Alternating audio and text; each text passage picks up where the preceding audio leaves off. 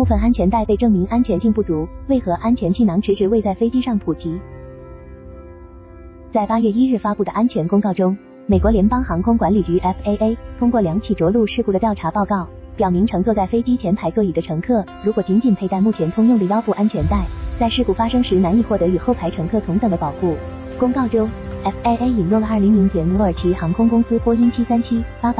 在荷兰阿姆斯特丹坠毁的事故和2013年韩亚航空公司波音777-200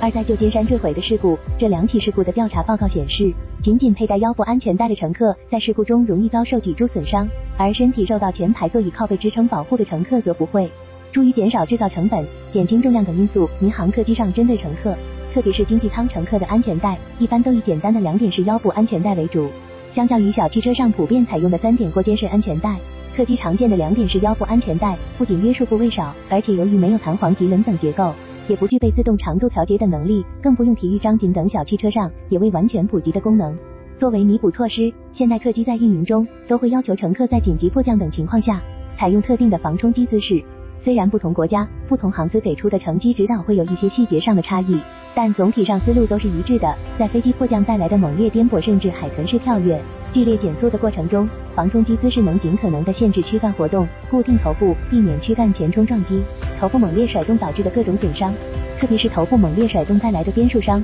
主要集中作用在颈椎上，很容易损伤脊髓，导致高位截瘫甚至死亡。对于航司来说，出于运营成本考虑，机舱内往往要尽可能多的安排座椅。这使得第一排之外的座椅，尤其是经济舱座椅，往往会紧靠前排座椅的椅背。这虽然极大地降低了乘坐舒适性，特别是对于身高和腿长比较大的乘客，但也使他们在采用防冲撞姿势时，可以利用手臂支撑在前排椅背上，更好的固定躯干和头部来应对冲击。而另一部分座椅，由于舱段定位，比如头等舱，或者所在位置，比如毗邻紧急逃生通道原因，座椅前面的空间相对开阔，乘客在保持防冲撞姿势时，手臂缺少额外的着力支撑。仅依赖两点式腰部安全带，并不足以有效保持躯干和头部的固定。在很长时间内，前排座椅在约束上的劣势没有得到足够的重视。但随着航空相关规范标准的不断更新，改善前排座椅安全性已经被提上了日程。目前，FAA 正在修改相关指南，要求针对现有的前排座椅进行改进，添加额外的安全功能，以保护乘客的身体。而在新的指南正式公布之前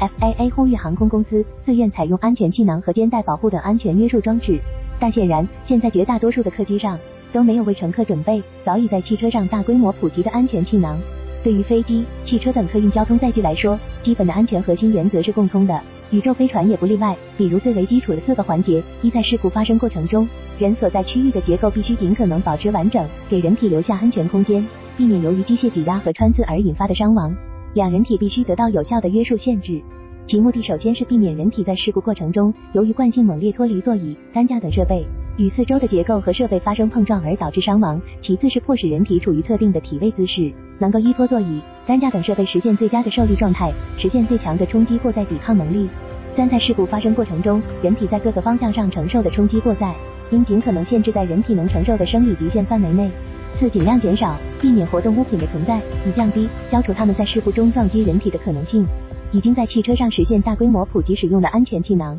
主要用途就是利用瞬间打开后持续泄压的柔性气囊，在阻隔人体与周围结构之间直接碰撞的同时，有效吸收分担人体承受的冲击过载。但是由于一系列的因素，安全气囊在客机上的应用比较少见。除了成本显著增加之外，也还有一些其他的特殊因素在内。由于要在瞬间完成气囊的充气膨胀，气体发生器必须具备非常高的产气速率和足够的产气量。这一要求不能采用高压容器预储存气体实现，只能依靠含能材料火炸药的爆炸来完成。这就决定了飞机上的安全气囊和汽车一样，其气体发生器也必须采用电爆管加火炸药推进剂类的火工品设计，而且很多要求更为苛刻，比如汽车不存在气密性要求，对于燃气产物的毒性和污染性限制都相对比较宽松，而客机的气密座舱相关的要求就必然严苛得多。特别是在极其注重安全性的航空运输业，对于客机上引入任何火工品的态度，都必然是非常保守审慎的。比如这样的一种可能性就无法被排除：恐怖分子利用能通过机场安检的各类物品，强行破坏安全气囊的外壳，并引爆气体发生器，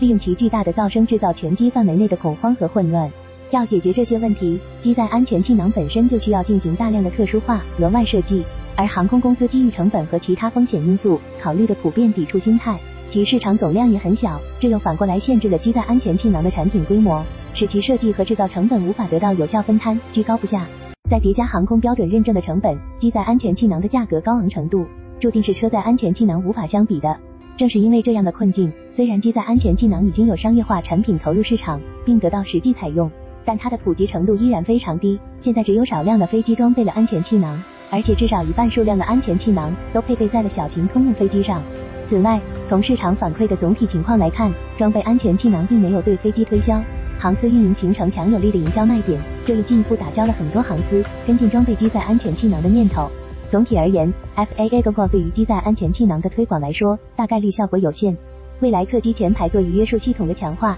大概率会是含有弹簧棘轮和电机等机械机电部件为主，大幅度强化肩部约束能力的多点式安全带。